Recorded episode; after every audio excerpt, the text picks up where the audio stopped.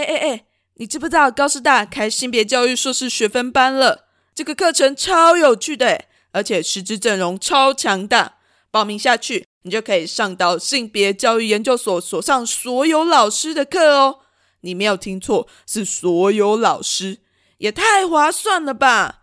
而且课程内容超多元，不管你是想要了解 Me Too 中的性别权利、性别主流化、性教育，或是障碍情欲，还是你想要知道性别于各个领域，包括科技、社会运动、照顾研究啊、文学研究、社区教育等等的交集到底在哪里，都可以在这门课上听到，是不是太夸张了？这么强大的课程，对于性别议题充满兴趣的你，绝对不要错过。报名日期从即日起到二月二十一日止。报名资讯请上高师大进修学院网站，或是高师大性别教育研究所网站查询。我们在高师大等你哦。性别教育，所以呢？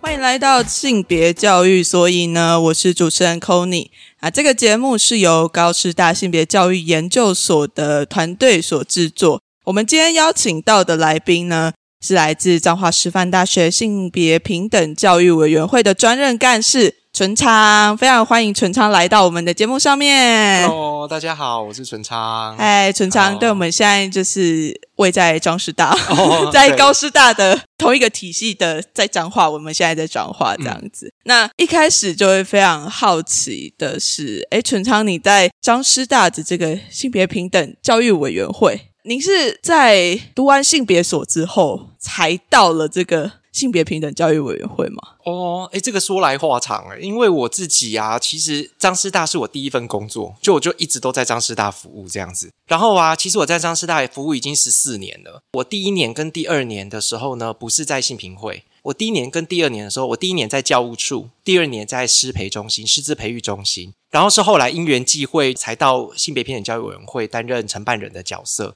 所以，我担任承办人角色大概是十二年这样子。哇，对，这是蛮长的时间。所以，你是在担任承办人的期间去读性别所的吗？不是，哎，不是，我是读完性别所之后，我才到张师大工作。哦，所以你是在那个时候算是应届嘛？当时的应届嘛？算是啊，因为我毕业完之后就去当兵，当兵完之后我就到张师大了。哦，对对对，哎呀哎呀，是。哇，蛮好奇的是，你之前大学的时候是读什么科系啊？我大学的时候读中文系，中中文系，读中文系。那为什么读完？完中文系之后，想要念研究所，我觉得是可以理解的。但是为什么是去念性别所？因为我当时啊，觉得读文学有点无聊。然后呢，所以那个时候，哎，正好其实也跟现在大专校院其实在讲的斜杠啊，然后跨域啊，其实很有关联。所以我当时其实呢，在修中文系的时候，因为我读中正大学，中正大学也有教育学程。所以我其实也有修教育学程，所以对教育这件事情有一点了解跟涉猎这样子。那后来呢，主要为什么会读性别所？是因为我在大四的时候啊，修了一门课，通识课，叫做男女平等在台湾。我当时的年代还，我当时的年代还叫男女平等哦。对，然后呢，所以那时候是我们法律系的教授开的，中正法律系的教授开的，因为性别是比较社会学的领域嘛，所以当时就开启眼界，说哦，原来有这么有趣的学科啊！对对对，所以那个。时候就呃，我当时一边准备，当时去实习，然后准备考国小老师。另外一方面呢，当时性别所其实也刚成立。哎，这样讲大家就知道我年纪了。性别所好像二零零零年成立的嘛，对对对，民国八十九年。我当时应该是二零零四年就去考了哦，因为正好是性平法通过的第一年。哇，对对对，然后就觉得哎是新兴领域，然后又蛮有趣的。当时其实又有相蛮多报道的，只是大家好像都不知道性别所在干嘛。所以我就想说，我就考考看这样子，对，然后就考到了。然后因为我郭小老师没考上，然后研究所有考上，所以我就去读性别所了。哦，所以那时候就是全职的学生，在我是全职学生，难好像蛮难得的哎。对我那个年代啊，就是几乎绝大多数我的同学都是已经有在工作经验了，而且大多数都是老师。哦，对，所以那时候我们班上全职学生不多吧？如果是十五个的话，可能顶多五个吧。嗯，对对对，哎呀。哇，你就这样子，因为选修了一堂课，嗯，然后就直接决定说，哎，我要去考性别所。那你那个时候有准备其他的研究所吗？没有哎、我只有考性别教育研究所，就是心心念念的想要去读。对，你看这叫命中注定，自己很敢讲，因为我当时就想说，就考考看，因为我不确定会不会考上啊。嗯嗯对对对，嗯嗯因为是毕竟我不是本科系毕业的嘛。啊，没有本科系啊。对啊，但是可能例如说心理系啊，或者是社会系啊，哦什么等等的，可能就会觉得好像领域比较相关。哦，对对对确实啊，就是中文系比较嗯离比较远一点点。对对对，嘿啊，但是好像在性别研究里面，不管你是什么系，都可以容纳到性别这一块，就是它其实跟所有的系都是有相关的。对啊，所以当时我们班上有各种系所，还有专业领域，例如说物理系啊，对对对，然后物理系吗？嗯，物理系啊，对，晚思就是物理系，啊，对，对对对对，是嗯啊，嗯嗯，对。如果大家对于物理系的故事有兴趣的话，我们也有访谈阿思老师，对对对他也是非常有趣的一个过程啊。嗯嗯嗯，对啊。那那个时候考进去的时候，在读性别所的时候，你的感觉是怎么样？我觉得大概是我求学生涯里面最快乐的一段时光吧。其实我觉得跟你的年纪也有关系啦，因为当时你可能因为也大学毕业了嘛，然后你也去实习过，所以我觉得你自己对那个有一定程度的社会历练跟年纪。然后还有就是说，我觉得你在当时读性别所的时候，你会遇到非常多有趣的人。我那个班上同学真的算是卧虎藏龙诶，各个领域都有，例如说记者啊，然后也有老师啊，然后也有 NGO 工作者，所以你会发现跟很多形形色色的人相处，而且你会发现说，诶，我们在讲多元跟差异啊，你就会发现说，诶，真的好，大家对于一件事情的想法，其实原来这么多元多样，然后有非常多有趣的观点，这样子，我觉得算是打开你的眼界。嗯，打开眼界的一个过程。嗯嗯但是很多时候，这样子的多元在一起的时候，它并不会是这么理所当然的就会融合在一起。嗯嗯嗯，嗯，但是你在性别所读书的时候，它却是可以这么感觉是很舒服的方式存在在这个地方的。，对，我觉得大家彼此之间对于不一样这件事情，我觉得是很自在的。嗯，对，因为我们一般求学过程当中啊，我觉得我、呃、常常很焦虑不一样这件事情。像例如说，我可能不是那么传统认为那么 man 的男生，所以你自己就要觉得说，哎，我要装 man 一点啊，类似像这样的，你可能要常常伪装你自己。可是你到后来发现说，哎，大家因为对不一样这件事情很自在，所以我觉得你也可以很自在的跟自己相处，跟别人相处。嗯，嗯嗯，那是一整个所上的氛围，就是营造出来的。它必须要是所有的多元都可以在这个地方是汇聚起来的。对对。嗯，而且它包容性超强哎、我们上课超多人在吃东西，还有人在吃拉面。我想说，怎么会有拉面这种东西呢？我必须要说，我之前上课的时候，我们在班上煮红酒。哦，真的还煮红酒嘞！对，我以为吃拉面，而且它是拉面碗哎、我想说，这自己外带一个拉面，我想已经够夸张。然后洋芋片啊，只差没烤肉跟煮火锅，我们本来想要煮火锅，但是他说会跳电，所以不行。真的。而且我觉得老师真的很厉害，老师真的你吃什么，他们都处变不惊的继续上课下去、哎，对。对，然后我们就哎，对，老师真的是很厉害。我觉得会能够有这样子非常包容多元的状态，老师也是很重要的一块。对对对，是。所以你刚说那个研究所，那呃，我完全的印象几乎都是在吃、欸，因为我们那个所办也都放一堆东西，嗯对的，而且我们那个时候都很不怕被毒死哦，就也不知道是谁放的，然后大家就吃个不停。听起来好快乐。对对对对对，确实是一段很快乐的求学时光。那你在读书的时候，除了吃之外，有没有其他比较印象深刻的事情？我觉得大概就是那个读性别所，大家对我的共同回忆就是原文书吧。我觉得读原文书真的超痛苦的，对，因为我是中文系毕业的嘛，对啊，我只会读古文，然后以前，对啊，然后就是我那个英文书的 paper 超多，而且大家都知道，现在这样讲不知道外国人会不会生气，但是外国人的废话真的很多，就是有的时候文献，因为你到后来你比较能够掌握读那个原文书的诀窍，例如说你就看最前面，然后引言 introduction，然后跟后面的 conclusion。然后抓那个结构，你大概就能知道他能在讲些什么。可是刚开始读的时候你不知道，我就非常坚持，就我要从头读到尾。对啊，然后你就会发现说，前面那个铺陈也太久了吧？你要花那么多时间，然后这边查东查西，然后这边写写写，然后想说，然后你就自己还这边翻译，然后弄出一大串来，然后想说这在写什么呢？这在说什么呢？对啊，然后为什么翻译了这么多，就是还不知道他在说什么，而且你还要导读。真的，对啊，我觉得最痛苦的是你还要导读，所以有时候导读我都自己都不知道自己在说什么。我觉得真的是非常感谢老师对我们的包容。真的，我觉得这好像是大家的共同经验，就是哎，读完了之后，我自己都看不懂到底在讲什么，对后我还是要把它导读出来，然后导读完之后，老师还是可以给 feedback。真的，而且我们还要煞有其事的把它讲完。对，所以看老师多尊重、温暖、关怀、包容，都没有跟我们说，我都不在。I have no idea get about 都都没有直接就是那个，还努力的帮你说，哎、那哪一段可能可以就是呼应一下这对，样对。老师可能就会说，哦，有可能要稍微更正一下哪里是比较怎么样讲比较适合。对对对对对，哎，或是这句话的意思会不会是怎样？对对对对对，就你完全误解他的意思，还自己讲的很开心。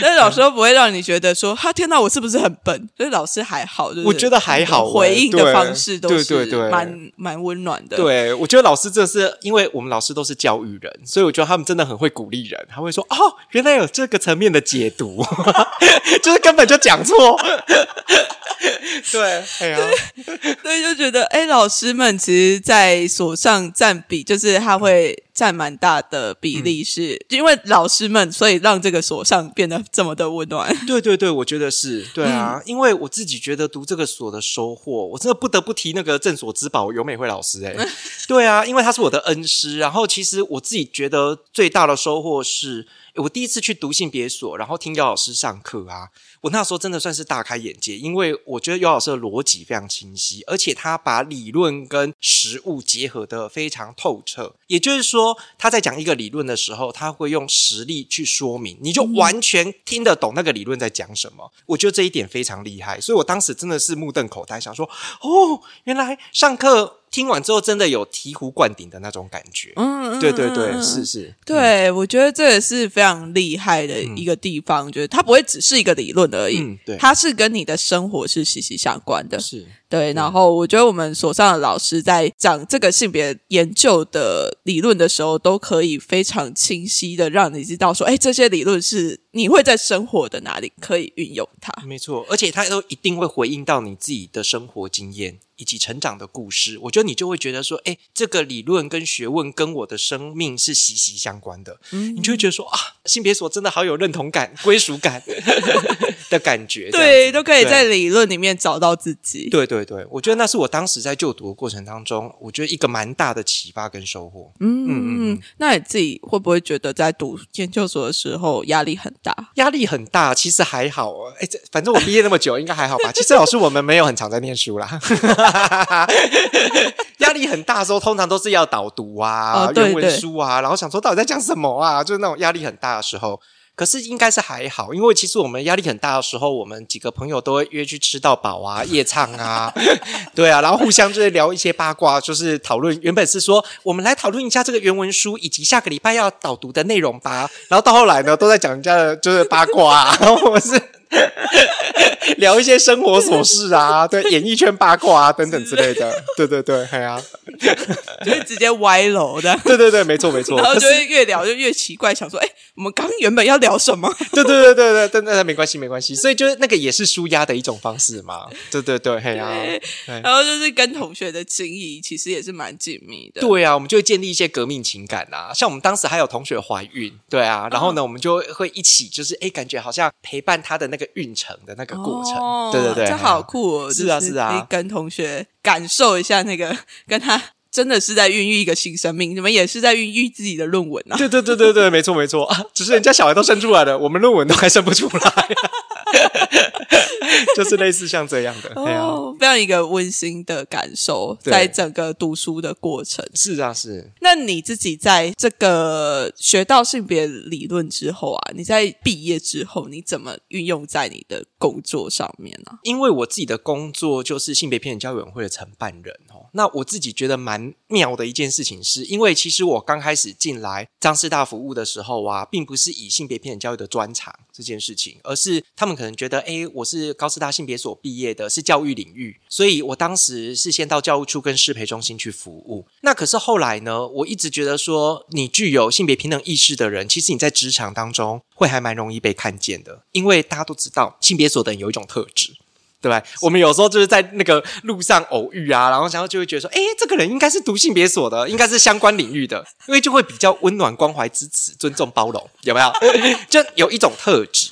所以其实我觉得这种特质的人，你在职场当中会比较容易被看见。那我当时啊，主要是因为我们当时学校性平会承办人不是我。但是因为呢，他要编一本性别平等教育的手册，是性性平会希望可以编一本性别平等教育的手册。哦，那他当时呢，因为他不是相关领域毕业，所以他就是希望可以找一些同仁一起帮忙这样子。然后被他发现说我是性别所毕业的，对，所以我后来有去帮忙参与编辑。因为各位知道，性别所毕业的编那个手册，其实对我们来说是很简单的一件事情，因为就是我们日常生活在做的事。那后来送到性评会去之后呢，性评委员一看那个内容，就会发现说，哦。这是自己人写的，一看就看得出来。对对对对，然后后来就会发现说，诶，那所以我们原来有一个性别所毕业的职员，当时在适培中心服务这样子。然后后来因为大家也知道，性平会的承办人就是很长流动率比较高这样子。那后来因为原本的性平会承办人他有想要转换跑道的打算。那所以后来就是我就到性平会这边来服务这样子哦，就这样做了这么久，对对对对，那你是流动率不高的那个，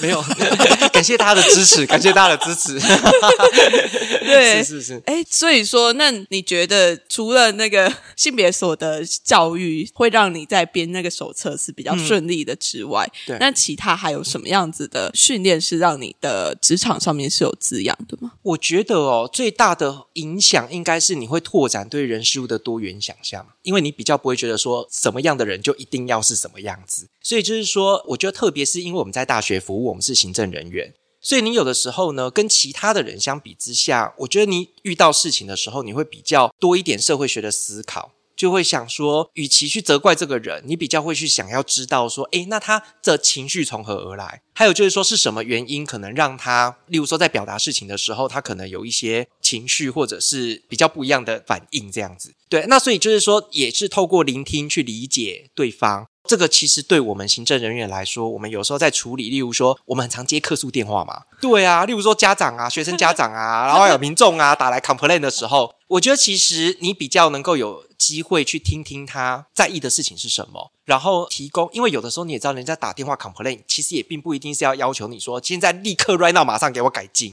他想要让你知道，说我为什么这么在意这件事情，然后呢，我希望你做什么样的调整，对，所以你可能无论是在跟同事互动，在跟洽公民众，在跟学生互动的过程当中，我觉得他们比较能够觉得说，哎。原来你听得懂我希望诉求的东西是什么，然后你会比较希望说，诶，那我们怎么去运用横向联系跟相关资源，去让这个改变成为可能？对我觉得这个其实是你在做行对行政人员来说，我觉得这个是一个还蛮重要的能力。嗯，对，它变成是你已经学会了如何去倾听多元的声音，然后在这个倾听的过程之中，你又可以找到一个有相关的联系吗？而不是只是用自己的眼光去看它。我自己觉得它。需要什么，而是真的看见他需要的是什么东西。对，因为民众最讨厌的那个行政人员，就是那一种说法律规定没办法哦，啊就是这样，那我要请示主管。对，然后就是说没办法哦。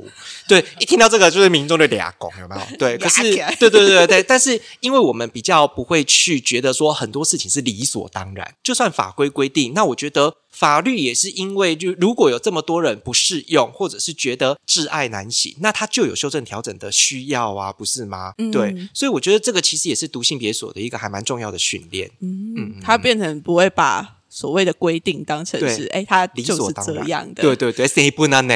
我懂，对，听到就火大。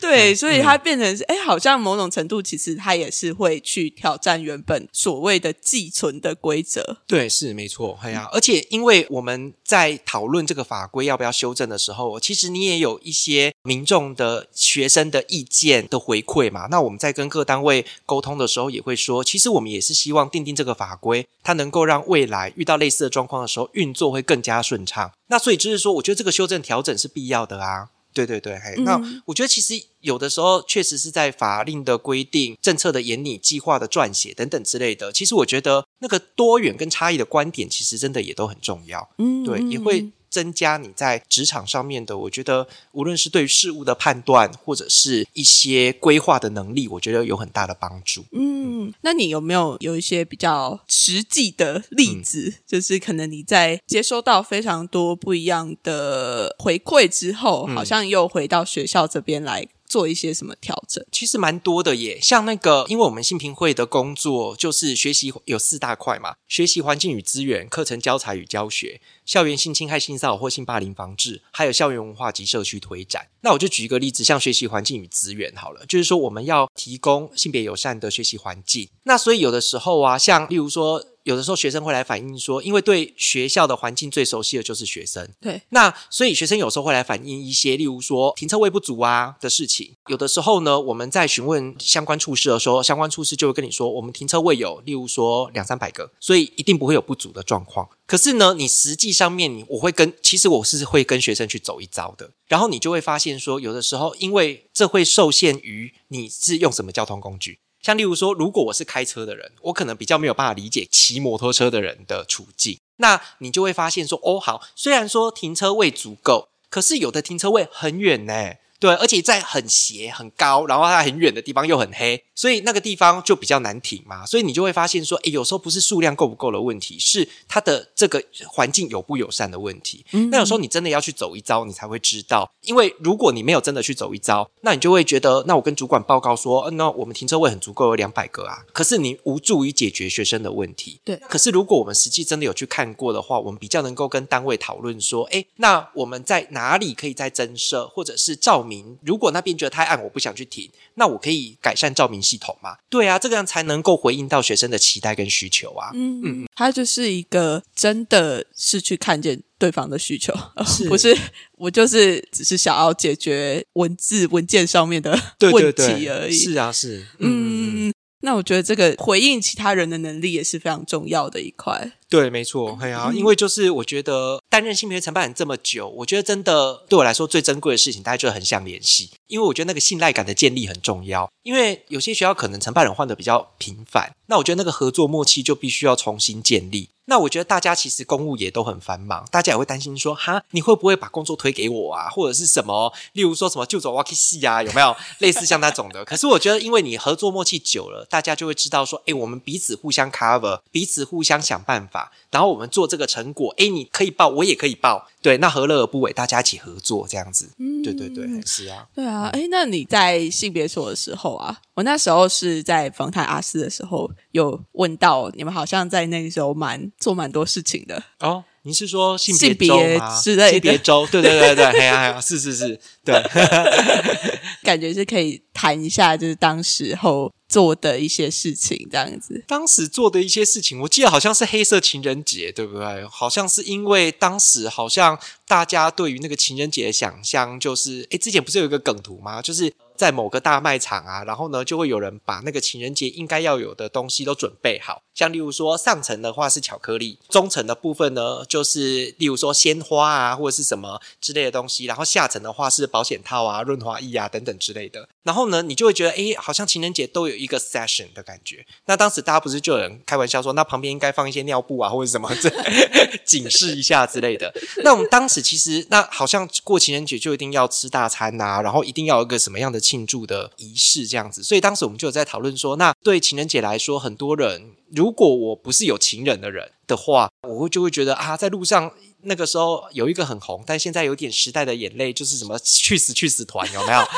就会看到路上那一种那个放闪的情侣啊，然后心里就会心生不快。对，而且很多餐厅都只出什么情侣套餐，生气。而且我那个年代啊，可能因为多元性别的概念还没有那么明确。所以就是说，很多情侣套餐都是只有给异性恋情侣的。哦，对啊，如果是同志情侣，第一个，我当时如果我们是同志情侣，可能当时也不会出柜。对对，那或者是你可能也很难去跟餐厅据理力争，说我们也是情侣啊，为什么我们不适用？对，通常就是彼此摸一摸，就说啊，我们不是情侣，我们只是朋友。对，那你就没有办法享受到那一个折扣嘛？对对，所以当时就是觉得说，哎，那情人节主流的情人节论述好像没有办法照顾到很多人的情绪、嗯心情，我们也想要让这一些没有被照顾到的人，他能不能够？发泄一下对情人节的一些 想法啊、愤怒啊，还有怨怼啊等等的。所以当时我们就在。呃，一楼吧，弄了一个十强大挑战，就是你可以做一个小人，有盯小人的概念，你可以在上面写一些你对情人节的想法啊，对，那也可以让经过的人看看，说哦，原来不是所有的人都那么喜欢情人节哦，也不是所有的人都觉得情人节一定要那样过。对，我觉得其实也是一个还蛮有趣的过程，这样子非常有趣的活动。嗯，那时候有听到，然后就觉得哇，你们当时候做的性别周非常的 盛大。对，我觉得因为办活动总要引起大家的共鸣嘛，我觉得这个活动其实应该有引起很多人对情人节的新仇旧恨涌上心头，有没有？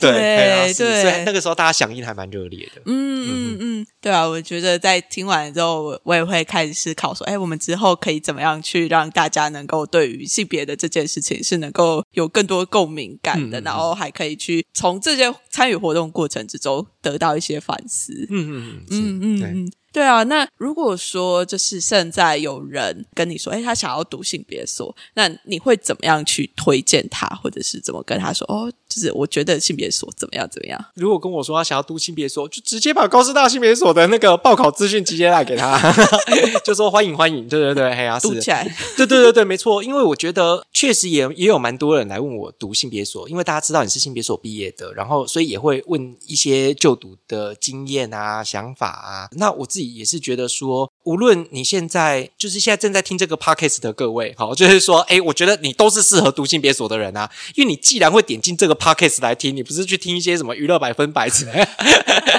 什么等等之类的，那就代表说你对这个议题是有兴趣的嘛？那我觉得你有兴趣就是第一关，而且我自己真的觉得啊，性别所是相较之下，哎，当然我读过的学科没有很多。可是我觉得它真的是一个还蛮有趣的学问呢，就是说跟其他的学问领域比起来的话，我觉得它非常生活化。那所以就是说，你就会觉得说，哎，像你就会发现说，我们好多人的研究领域，像我的兴趣比较是八卦杂志嘛之类的，所以就 我的硕士论文写的是男性时尚杂志。虽然那也是时代眼泪，现在也没有了，很少了。对对对，然后呢，还有就是说，很多人都会写一些流行时尚的东西，那个都是你日常生活当中会接触到的事情啊。嗯，然后你就会觉得说，哎，我觉得这个理论啊，跟生活好息息相关哦。然后你就会觉得说，哎，读书好像不会是你想象中的那么枯燥乏味的事情。因为都到我们这个年纪，都要读研究所，你就会觉得说啊，如果要读一个你完全没兴趣的东西，我觉得也是蛮痛苦的。真的是啊，所以就是说，我觉得第一个，它是我自己觉得是一个有趣的学科，然后也跟你的生活经验息息相关。然后再就是说，它的跨领域的部分的话，是融入是非常强的。无论你是任何的科系，像例如说，我们张师大有七个学院嘛，教育学院、理学院、文学院、科技学院，然后还有社科体院。还有管理学院等等的，那每一个学院其实它跟性别都可以是一个研究领域。那我觉得说，你每一个领域，其实无论你大学的时候读哪一个科系，我觉得你都能够在性别所找到你的归属。我觉得这件事情蛮重要的，你就会觉得说啊，而且有一些还是新蓝海哦，像例如说比较少呃性别领域相关研究比较少，例如说工学院啊、管理学院等等之类的。像现在你想做的研究题目都被做走了，怎么办呢？我觉得性别也是一个新蓝海，有没有跨域？然后呢，你在你的那原本的学科之余，然后你如何加入性别观点，拓展你对于你原本学科的想象这件事情，我觉得其实也是一个创新研究的一个还蛮重要的切入点。这样子，嗯嗯嗯。我觉得性别所好像也蛮鼓励不一样的科系，因为反正大学是没有所谓的性别专门科系的嘛。那所以说，大家不管是哪一个科系来读，都已经是跨领域了。嗯嗯，所以说大家，我觉得所上也是蛮刻意的，有在。选择就是不一样领域的人来就读性别所，好像就是会希望能够有更多火花出现吧。嗯，而且真的会彼此相互激荡哦。像例如说，我读文的，我可能对读理工的人有一些刻板印象跟想象，可是你实际跟他们接触之后，你就会发现说，哦，原来好像不一定是你所想的那样。还有就是说，透过因为他们可能读理工，他们对于这个领域的部分比较熟悉，你会比较知道说，哦，原来你们会遭遇到这样的处境。还有就是说，原来这个领域。当中对于性别的态度跟想法是如何？其实我觉得也可能可以让你更接地气，你比较不会用想象的这件事情去评价一件事情，因为有实际接触过，听过一些相关经验，我觉得你可能也更能够增进对于人事物的认识，这样子。嗯嗯，就是也是增加另外一种沟通的方式吧，因为你。只有接触更多人之后，你才会知道怎么去跟更多不一样的人去沟通。对，没错。而且因为你也是接触更多人之后，你就会发现说，哇，我觉得每个人的生活经验、生命经验真的很多元多样，非常有趣。嗯，对对对，是是，那就变成你的又是另外一种滋养，是哎，你可以在工作的时候又可以跟更多不一样的人去交流。对啊，没错。而且你看，对于你未来出职场之后也是很大的帮助。你在各个领域都有性平和平 you 有没有？哎，真的，对啊，性平就是帮我们连接起来的桥梁。对，因为因为手上真的是来自各个不一样的领域，所以说真的，你要不管是法律的领域啊，或者是什么理工的领域啊，好多好多，大家就是哎。只要谈到性别，就是哎，都是所有的，真的。因为像我们，我我自己在师范大学，所以就是说，我们有一些学生啊，会来问说，哎，他们想要问那个各领域的教材教法。对啊，然后就会说，哎，有没有例如说对这个领域比较熟悉的？我说，哎，来来，哪个领域？哎，那个性别跟地理是不是有有认识认识？哎，性别跟物理是不是有有？啊，性别跟科技有有有有，我们认识非常多，就是相关领域的人。然后我觉得他们也很愿意，就是跟学生分享。我觉得其实也是拓展学生对于未来你的发展跟进入进程的一个想象。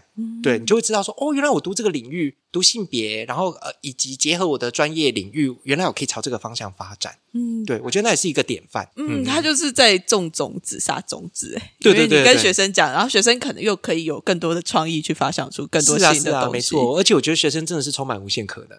对啊，对，真的，那对啊，他就是变成一个很好的循环。嗯嗯嗯，然后我们就是慢慢的在这样把人的连接找出来。然后在这个连接的过程之中，我们又好像把这个性别教育的种子又再撒下去了。对啊，对啊，没错，没错。那我想要问，就是因为你在做性平会的这个承办人嘛？这么长的一段时间啊，你在工作的过程之中有没有被问过一些很没有礼貌的性别问题？其实他真的很少诶，因为我必须要很坦白跟大家说，大家知道你是性平会的承办人，是不会有人敢在你面前讲黄色笑话的。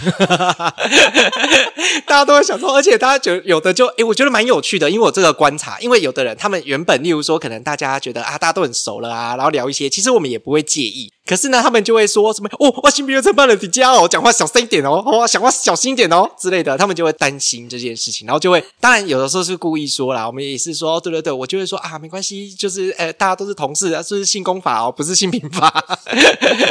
对，可是我觉得很有趣的观察是，哎，他们其实知道自己讲的话不适宜哦。不然他怎么会说我担心性平会呢？担心，而且他们知道说，我如果你逾越了分寸跟界限，会被送性平会。我觉得这个其实也是蛮重要的发现。这样子，同彩彼此之间真的比较少，比较多的大概是学生吧。学生吗？学生对，因为我那个时候在回想到这个题目的时候啊，我想到我那个我的出道以来啊，我遇到一个印象很深刻的经验，就是呢，有一次我去做行为人防治教育。然后呢，因为我是自己学校的承办人，所以我不能帮自己学校的学生做行为人防治教育嘛。我我想问一下，行为人防治教育是什么？简单来说呢，就是说，如果校园性平事件的调查，然后调查属实完以后，那除了惩处以外，我们还会有教育辅导措施。因为校园性平事件的调查最重要的目的是教育辅导，那所以呢，我们会希望说他能够去接受心理智商与辅导，以及八个小时性别平等教育的课程。去体会跟理解为什么他会做出这件事情，因为你的动机跟目的一定跟你脑海当中的性别脚本息息相关。对，你是怎么看待性别这件事情的？你觉得你为什么觉得你可以这样对待别人？我觉得这件事情是呃，我们希望协助行为人去找出问题的答案，这样子。因为如果你在这个阶段找到这个问题的答案，然后你愿意去修正跟调整，你才能避免你未来在类似的状况之下重复的。就陷入无限的循环，跟在持续的议题上面陷入这些不必要的纷争，这样子。对，所以行为人防治教育大概就是我们通常会帮行为人上课一对一的。哦，嗯，对对对，嘿，然后依照他的状况，然后去跟他说明一些，例如说性别的理论跟他这个案子彼此间的关联性，触发他去思考性别跟他的关联，这样子。因为我是承办人，我不能帮自己学校的学生上课。那我有的时候会应邀去其他学校帮其他学校的学生上课，这样子。然后我那个时候印象很深刻，是有一个其他学校承办人打电话来请我去帮他当行为人防治教育的老师。那我一般都会问说是因为什么原因，怎么会找我这样子？哈，那一般得到的回应通常都是因为是性平专业呀，因为在这个领域耕耘比较久啊，什么等等之类的。但那一次的题目啊，让我非常印象深刻。那个承办人跟我说：“哦，因为你是一个比较年轻的男生。”哈，对，然后想说 哈。竟然不是因为我的专业能力，竟然是因为我是一个比较年轻的男生来邀请我去当老师。我就为什么？然后他就跟我说，因为呢，他是一个过度追求的案子。哦然后呢，这个男同学呢，他说他当时有跟他的哥们讨论要怎么追求，他的哥们全部都跟他说啊，穷啦穷啦，赞哦，这你把得到的啦，赞啊，然后我变了变了哦，冲了啦冲了啦。所以他觉得说，男主动女被动这件事情，所有男生都这样想。本来追求就是应该要这样，对，所以他想要听听其他人的男老师的意见，这样子，哦而且不能找太老的，要找年轻人，对 对对。然后我当时就想说，哦，是这样哦，我就觉得太有趣了，因为我第一次接到这种邀约，不是因为你的专业能力，而是因为你是一个年轻的男老师。那我就想说，好，那我就去见见他这样子。其实我觉得那个真的是有的时候就是投不投缘的问题啦。就如果你是他要的人，其实，在切入跟关系的经营上面会比较容易嘛。那是一开始的时候，一见面的时候啊，我就跟他说：“哎，你好，你好，就是听说你想要找一个比较年轻的男老师，不知道我是不是符合你的期待跟需求这样子。”然后他就对我上下打量了一下，就跟我说：“是有点娘，但还可以啦。”这当然我听过最没礼貌的那个回应吧。我还当时我还跟他说：“哦，谢谢哦。” 对，真的，但是最没礼貌的的问题。可是因为也很快就破冰嘛，因为你是他要的人这样子，嗯所以我觉得哎、诶那个时候蛮有趣的。这个大概是我出道以来我印象最深刻的一个经验。对，但是一般因为他知道你是性别所毕业的，还有就是说他知道你是性平会承办人，所以一般都不会在我面前讲一些不礼貌的内容 这样子。某种程度是有一个气场在旁边保护着。对对对对对，没错。而且你就会发现，哎，一群同事在那里聚集些什么在聊天，然后我就凑过去了，在说什么？他们就说没事，然后就鸟兽散。我想说，嗯，我也好想参与八卦。对，但是大家还是会有一点顾忌啊。但我觉得它也是一种好事，就是嗯你的存在某种程度是提醒他们在讲话的时候，在跟其他人互动的时候，是必须要有一些相对应的尊重。对，没错。而且当他们如果遇到什么性平事件的时候啊，我觉得他们第一个时间会想到你，然后就会想要来跟你讨论、跟咨询。我觉得这一件事情其实对我来说，我觉得也是一个还蛮温暖的事。你就会觉得你的自己的工作是有价值的。嗯，对对对，哎呀，他们遇到这样子的问题之后，第一个想到的人就是你。对对对对对，哎，那个公文也是啦，就是公文来说，这个公文不知道发给谁，只要跟性别有关，全部发给我。对对对全班人的用途，全班人用途。对对对，我们就悲伤的性平会。可是我觉得也蛮有趣的，因为对刚刚就是你有提到说，哎，他是在你的那个行为人的那个教育里面，他其实是会需要这样的一个角色，一个年轻男性的角色。对，一其实每个行为人他的期待需求不太一样，嗯对，所以我那个时候也觉得，哎，回到刚刚说性别所对我的影响跟滋养，我真的觉得也是我们在说尊重多元性别差异嘛，然后所以我觉得你要怎么在日常生活当中实践尊重这件事情，我觉得我也在我的工作当中一直在学习这件事。所以也因为有这个经验，所以我之后在帮我们学校的行为人在排行为人防治教育的时候，我也会先问他时间，他方不方便的时间，以及他对老师有没有什么期待。例如说，你希望是男老师吗？女老师吗？或者是在研究领域上面是什么多元性别的老师吗？啊，还有。因为我也是希望说，我的能够让他知道，我这门课不是道安讲习，不是说你闯红灯坐在那里，然后就像个稻草人坐在那里听三十分钟。我希望这门课真的对你来说有帮助。然后呢，所以我印象很深刻，是我们有一个行为人，他也是在没有征得对方同意的前提触碰对方身体的，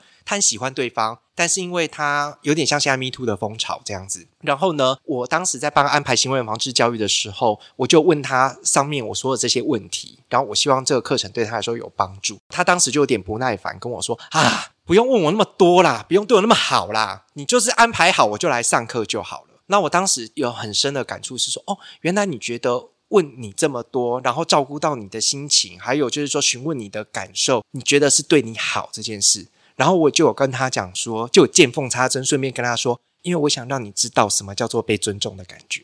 对啊，因为他的那个案子就是没未真的同意，他我也喜欢对方，我也想对对方好啊。可是你是用你一厢情愿的方式在对对方好，可是你有听过对方的期待需求是什么吗？对，然后我觉得你有没有打中他，从他的眼神你就看得出来，你就会发现说他眼神就有一点闪烁，跟有动了一下，然后他就跟我说：“哦，好啦。”类似像那种的，所以就是开始会我自己在做校园性平事业的调查，我觉得其实我们在做教育辅导，从前端我们在跟双方当事人互动相处，到中间的调查处理，到后端的行为人防治教育、教育辅导措施，我觉得其实都是希望能够回到性别平等教育的意义。让他知道说，哎，能不能够认同性别平等的价值，能不能够了解性别不平等的现象及其成因。最重要是你能不能够有那个协助改善现况的意愿。我能不能够觉得，哎，那我好像可以做一些修正跟调整，我好像可以做些什么？对我觉得这个其实是我希望带给他们的启发，这样子。嗯嗯嗯嗯，我觉得好像。在听你讲的这个你的过程之中，好像他也又再回到了你可能在学校里面学到的那些非常，我们是开放式的去讨论这一切，然后去尊重你的想法，然后去尊重你的多元，而不是一开始就直接否定你，就哦你是行为人，所以你怎么样怎么样？嗯嗯，没错没错。对我有的时候会觉得说，哎，可能你当时啊在性别所学到了很多事情，你没有预期到它会在哪一刻萌芽，可是你后来回再回看。可能是因为我们也比较老了，就是说，你再去回看，就是说我自己在职场上面的一些学习跟体会，你再会去回看，你会发现说，哎，这些其实都是当时性别所带给你的一些滋养。嗯，是啊，嗯，它是会经过比较长一段时间的发酵，嗯，然后在某一刻，它就会突然，哦，我之前学过，我知道怎么做。对，而且其实你也是一直在努力的学习尝试，怎么样把你的。而且我觉得那有点无招胜有招诶，就有点说是说，哎，你其实不一定是有那么意识的说，哎，我要我现在呢要来把理论转化成实物喽，并也没有那个过程，只是就是说，你有时候就会发现说，哎，原来你日常生活当中就在做性别平等教育这件事情，只是你没有发现而已。嗯，对，然后所以你就会开始把这些事情抖起来，对对对，就突然发现哦，原来我现在正在做的就叫做性别平等教育。对啊，没错，因为我有时候跟老师说，哎，我有时候看老师的一些教学演示，我会跟老师说，哎，老师，我觉得你的教学很棒哦，你在教学就是用教育的方式在教导尊重多元性别差异。然后我记得有的老师给我的回应非常的有趣，有的老师就会跟我说，哈，不啦，我像你微呆啦，好像觉得做性别平等教育是一件很微呆的伟大的事情。可是我常给老师鼓励，就是说，其实。我觉得老师这个呢叫做无招胜有招，高手在民间，有没有？好，就是说，其实老师你日常生活在做的事情，就是在用教育的方式教导尊重多元性别差异呀。对对对，哎呀，只是你没有发现，我们有没有特别拿出来讲而已。嗯嗯，对对对。那你自己有没有在某一个时刻，就是哎，突然意识到说？我现在就在做性别平等教育，有没有意识到哦？人际互动的时候比较少，因为我人际互动的时候，我还是比较相信，希望我能够把那个时间气力留在对方，我听听对方跟我说了些什么。但是我自己在有意识的做这件事情的时候，通常是两个情境：一个是演讲的时候，你演讲的时候，你一定要非常留意我讲的这些内容，我举的这些影片，我举的这些例子有没有符合性别平等教育的精神。那另外，因为我自己也是家长，所以就是说，我现在自己在跟孩子互动的过程当中，我自己也一直是有意识的，希望在跟他互动的过程当中，我能够落实性别平等教育的一些精神。我举一个例子，像是虽然说我是读性别所，但是也很难说我完全没有性别刻板印象嘛，对不对？这个很难啊。就是说，因为毕竟我们在这个环境当中成长。那我想起一件事情，就是说，这是我最近的学习跟体会。我觉得读性别这个对你的生命经验有非常大的影响，是说，无论你到人生几岁，我觉得性别都是一个非常重要的课题。你会时时刻刻的去回看你的言行举止，到底符不符合我们在讲的这些内容？这样子，对。那所以就是说，像我举一个例子，最近 Me Too 的风潮，然后呢，我最近也有留意到我跟我女儿互动的过程。我女儿已经蛮大了，已经国小五年级了。然后呢，我小时候啊，跟我女儿的感情很好，就是她很黏我这样子。然后可是大家都知道，开始迈入青春期之后，可能女儿跟爸爸的距离就会比较拉远一点，因为肢体的界限啊，然后还有就是说，一方面她也慢慢的成长，迈入青春期了，所以那个界限跟距离就会稍微拉开一点。那身为爸爸，我也会觉得很失落啊。后来因为在我们家是我太太跟我女儿睡，然后我跟我儿子睡，我每天晚上要睡觉之前，我都会跟我女儿跟我太。太说晚安这样子，然后呢，去跟他们说晚安的时候，我就跟我女儿说：“哎，要抱抱。”然后呢，我女儿就说不要，然后就用棉被把自己裹在棉被里面这样子。好，我当时呢就装可爱跟我女儿说：“哼，如果梅梅如果没有过来抱爸爸的话，我是不会离开的哟。” 各位应该有发现哦，对，然后呢，对，然后我在逼他做他不想做的事情，对，然后这时候我觉得旁人的提醒就很重要，因为我太太她是国小老师，然后呢，她是身教组长，也是性平专业这样子，所以她要在旁边跟我说，请尊重孩子的身体自主权。对，那因为我们有性平意识，你就会知道说，哦，要修正。要调整，而不是恼羞成怒说：“哎，我我请爸爸来抛几些上面宽啊，你们是怎样啊？”对，就是如恼羞成怒骂对方。你就要知道，哎，我确实是在做了这个不合理的要求，即便她是我的女儿，我也不能做这件事情。那你就要去敏察、修正、调整。我觉得这件事情很重要。那后来呢，我就就是有点悻悻然的想说：好，刚被指正，要改变、要修正、要调整，我就悻悻然的离开。但是有点不是很甘心，所以我就装可怜说：妹妹讨厌爸爸了，爸爸是讨厌的没人要、喜欢的中年男子，爸爸走就是了。然后我太太就在旁边跟我说：不要情绪勒索小孩。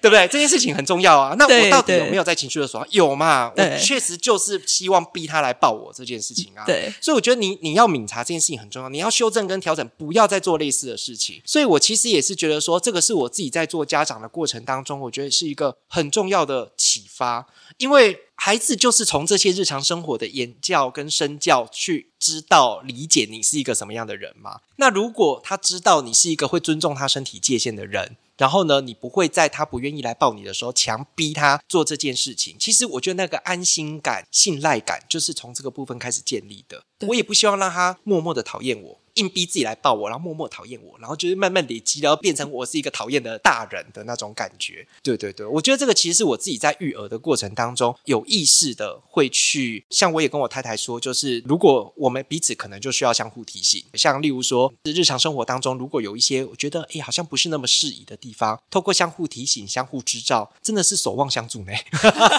有没有瞻前彼此一直瞻前顾后？我觉得不要让自己成为那一种我们都不喜欢的那种，有的耳朵。很硬的老人啊。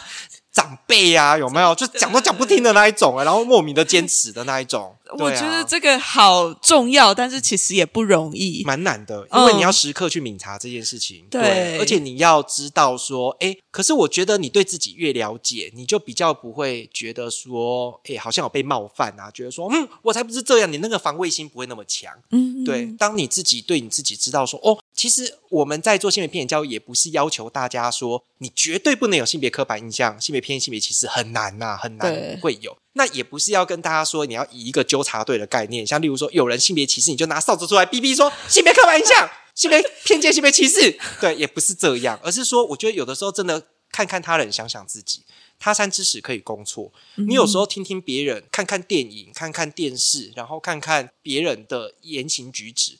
你就要在心里提醒自己说：“哦，那不要这样做。”像最近 Me Too 的风潮也是一样。你可以看看行为人的说辞，然后想想我有没有类似的状况，有要去修正跟调整。是，对啊，是啊，就是必须要去提醒自己，哎，这些事情可能会造成人家的不舒服。对，然后在造成这样子不舒服的时候，他就是他不会是变成你自我的否定，而是。我们可能是在以前的教育之中不自觉把这些东西放在自己身上了，然后我们就不自觉去展演出来了。但是这些事情并不代表你这个人是不好的人。对啊，没错。而且其实我们都是一直在与时俱进的成长跟改变的嘛。对对，所以哦，好重要哦。而且是性别教育的这个学习也是可以用在家庭里面的。是啊，对，就是因为我自己有两个小孩，所以我自己也会一直在思考说，那个有意识的部分比较会是在跟他们互动相处的过程当中。也希希望够让我的孩子有机会可以好好的学习怎么表达自己的感受，然后我也希望我能够透过很清楚的告诉他，我为什么做出这样的决定，我为什么希望你现在 right now 立刻马上要去洗澡啊，做家事啊，或是什么做出什么期待，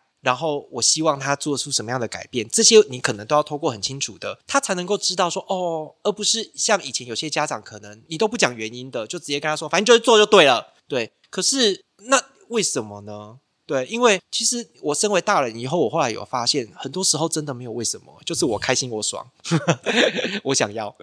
对，可是你有时候好好的去想一想，说，哎，你就会发现你的要求其实并不是很合理耶。嗯，对啊。然后而且就是说，没有理由，没有依据，说谁不能下呢？对啊，那如果是这样的话，对对方来说，你自己也要去思考一下，那你这个要求有没有合理？对你的这个想法是不是需要去调整跟改变？嗯，对啊，就是不管他是不是成年人，对，没错，其实你都必须要去尊重他的感受。是啊，而且这样他知道说，哎，你是一个会尊重他、会修正调整的人，那。他有什么想法才会比较愿意跟你说啊。对对，所以我说做亲子教育，他们都会说，诶，要怎么跟孩子互动啊的技巧，我都觉得那个重点不是在技巧，重点是在于说你日常生活当中，你要让他知道你是一个什么样的人。如果他觉得反正我跟你讲也没用，那他干嘛告诉你？嗯，对啊，还有就是说，如果他觉得你是一个性别刻板像、性别偏见、性别歧视的人，或者是说你没有办法接受多元事物，像例如说你在电视上面看到，例如说小情侣私奔，然后就说这要是发生在我家，我就把他腿打断赶出去。他以后谈恋爱谁要告诉你啊？真的，真的对，啊，然后或者是你讲一些就是说对多元性别歧视不友善的话，他如果是同志，谁要跟你讲啊？对对，然后才来问说，诶，啊为什么孩子都不愿意跟我说？因为谁要跟你说？对，因为已经知道你不会支持了。对啊，没错，嘿啊，是啊，所以我觉得就是好好的展现你在日常生活当中是什么样的人。对啊，嗯然后好好的去抿察你自己对于性别的态度跟想法。嗯，就是大家都可以感觉得到的，对对它是会一个非常明显的氛围感在你身边。对啊，没错。所以不是有很、很多人问说，哎，我都没有认识同志，都没有同志要来跟我当朋友。我心中想说，其实你周遭可能很多同志，只是他们可能觉得没有安全到 可以告诉你这件事。就是你不够友善、啊，对对对对对对，没错没错，是啊是。对，好，那我想要问一个 bonus 题，就是关于，因为你有说嘛，在性别所其实读了非常多的各式各样的文本嘛，嗯但是那如果说有人现在想要认识性别，然后他想要请你推荐一些跟性别有关的书籍，或者是电影，或者是其他影集等等嗯的，你会推荐他看什么样子的书或者是电影？其实我真的觉得，以现在来说，我们现在的影音资源啊，跟我们那个年代比起来，真的已经差很多了。其其实现在我觉得有非常多很不错，像最近 Me Too 的风潮，其实有很多，你光是看脸书，你就会发现有非常多鞭辟入里的一些分析。然后还有就是说，我觉得他们有一些，其实我觉得也还不错的媒体，他们也会去做一些相关的整理，像报道者等等之类的。所以我自己是觉得说，诶，你自己日常生活当中俯拾即是，你自己看完之后，你会觉得有共鸣的，我觉得都是一些好的素材，包括像是 Netflix 串流上面，你可能有一些夯剧。有没有？其实你会发现说，你只要有性别意识，其实你无论在哪些戏剧，你就连看乡土剧，你可能都可以看出一些，就是说，诶，那个性别刻板印象跟性别框架在里面运作的痕迹。对，对，所以我就觉得说，就从你有兴趣的事物开始下手。那你在看的过程当中，请你特别也去留意一下，说有没有那一些你看完之后觉得，嗯，好像有哪里觉得怪怪的的那一些，你觉得怪怪的地方，性别可能就在那里，性别议题可能就在那里。嗯，对对对，嘿啊。然后对我自己来说，有没有一套书或者是影集？可是这样讲好像显露我的年纪诶，我到现在还在看《欲望城市》哎。经典啊，对，经典，对对对，嘿，呃他最近要二十五周年庆，然后这一讲就觉得现在怎么随便随随便便什么事情都二三十年起跳啊。可是我自己很很推荐看《欲望城市》（Sex and the City） 的原因，是因为我觉得你现在来看，它其实很多议题也没有很过时。而且我更推荐他一件事情是，他最近有出了《And Just Like That》，就是它有一点像是延续性的。然后呢，他其实有在与时俱进的成长哦，因为当这四个主角他们，但 Samantha 最近没有出现了哈，因为闹翻的关系。对，听说这一季会出现最后一集。其实你也可以看到说，当他们脱离了他们当时原本以及三四十岁那个年纪，迈入中老年议题之后，他们会面临到什么样的状况？然后你就从中可以发现到这个角色的成长跟改变。以及他不同的处境，还有他的人际互动、家庭关系，我觉得这个很少在影集当中可以看见延续性，嗯，对，没错，而且就是同一批人呢。然后呢，而且在这么久以后，然后呢，他的议题是有随着成长的，而且他有纳入尊重多元性别差异的概念。也就是说，你会发现说，里面无论是出现的性别、种族，还有性倾向、性别特质，也越来越多元多样。所以你就会发现说，哎，你年轻的时候很喜欢的一个影集，它有在成长，有在改变，有在与时俱进，你就会觉得说，哎，好像身为他的观众，你也有在一起成长的感觉。嗯嗯，对对对可以推荐大家来看一下这个非常经典的影集，对，所以说，哎，现在年轻人知道什么是欲望城市吗？知道吧？还是多少会知道吧？因为它就太经典了。哦，真的哦、你也知道我最近对年轻人受到比较大的打击。我最近只要跟年轻人举一些例子，说什么周杰伦、蔡依林啊，就会有人跟我说：“老师啊，周杰伦跟蔡依林已经是老艺人了。”我说：“老艺人，我心中的老玉人是廖俊跟碰碰嘞，就是 真的比较老的那一种。就有点、啊对，真的是时代的眼泪了。对对对，可是你看我们性别所的老师多与时俱进。听说我们性别所的老师对于流行时尚 Blackpink 寥落指掌。对，就是老师们也是会用对对各种不一样的新的素材啊，是啊，没错。来融入教学里面。哦，对，说哎，说到这个，我想回应到，就是说，我觉得性别所对让我觉得印象最深刻的地方是，因为我虽然毕业了，可是我有时候在性平的相关领域，我还是会遇到我们所内的很多老师，你就会觉得说，哦，所内的老师真的一直也一直与时俱进的在成长，非常跟得上时代的脉络。那因为性别这件事情本来就很生活，然后它本来也是随着时代的改变，其实你也能够有非常多的诠释、跟观点、跟视野，所以你就会发现说，吼、你比较少遇到，就是有的老师可能就那一套讲了好几十年，有没有？对，可是我觉得性别所老师不会，我每次听性别所老师的演讲啊，你都会觉得说，哦，都会有新的观点跟收获。然后呢，而且重新再回去看以前的性别理论，你就会发现说，哦，哎，也讲得通哎，而且就是说会发现说，它为什么是理论，那就代表说，其实它是经得起时代的考验跟检验的。嗯，对，嗯所以你就会发现说，哎，老师在那个时候你读书举的例子，跟你现在出社会举的例子，你都会觉得很有共鸣。嗯，对对对对对，是啊，对，他就是因为是跟着你的时代，跟着那一个时代在运作的，对。而不是就是哦，我都一直在讲之前的事，没有，我们现在是都是在讲现在发生的事情。对啊，没错，嘿啊，所以你就会觉得说，哎、性别这个学问，然后以及这个学门，对我自己来说，我也会觉得，哎，它为什么能够跟你的生活经验这么紧密扣合？你会觉得说啊，就是在说我呢，嘿发出日本综艺节目的那一种，嘿，嘿，真的呢，就是那种觉得真的就是这样呢，哎呀哎呀的那种感觉，对，就是很有、超级有共鸣的，对对就是对没错嗯。一直都会打中到自己的内心。对，我觉得这个是我在读其他学科的时候比较少感受到的。嗯嗯。嗯对，我自己好像也是蛮蛮有，真的是在读性别说的时候，就很常有这种真的在说我，然后我又可以一直在我的生命脉络里面找到了跟这些对应相关联的东西。对，没错。嗯对啊嗯嗯，对啊，那我们今天的时间也差不多了，那非常谢谢春昌跟我们分享了这么多的经验，不管是你在性别所的经验，或者是在工作啊，甚至是在家庭里面的这样的经验，那也希望就是正在收听的听众朋友们能够喜欢这一集，然后也可以从里面感觉到，就是哎，性别是跟你的生活是息息相关的。真的，对谢谢 Conny，谢谢所有听众啊，如果想要报考性别所，手刀不要迟疑了，就是你，老定接老卡，真的，你听到就是阿布接阿爸，赶快把握机会，一直打断主持人。可以，可以，可以，就是听到这是一个缘分啊，对对对对对把握它，把握住这个缘分。是是，好的，谢谢大家，谢谢春章，那我们就下一集再见，谢谢大家拜拜。拜拜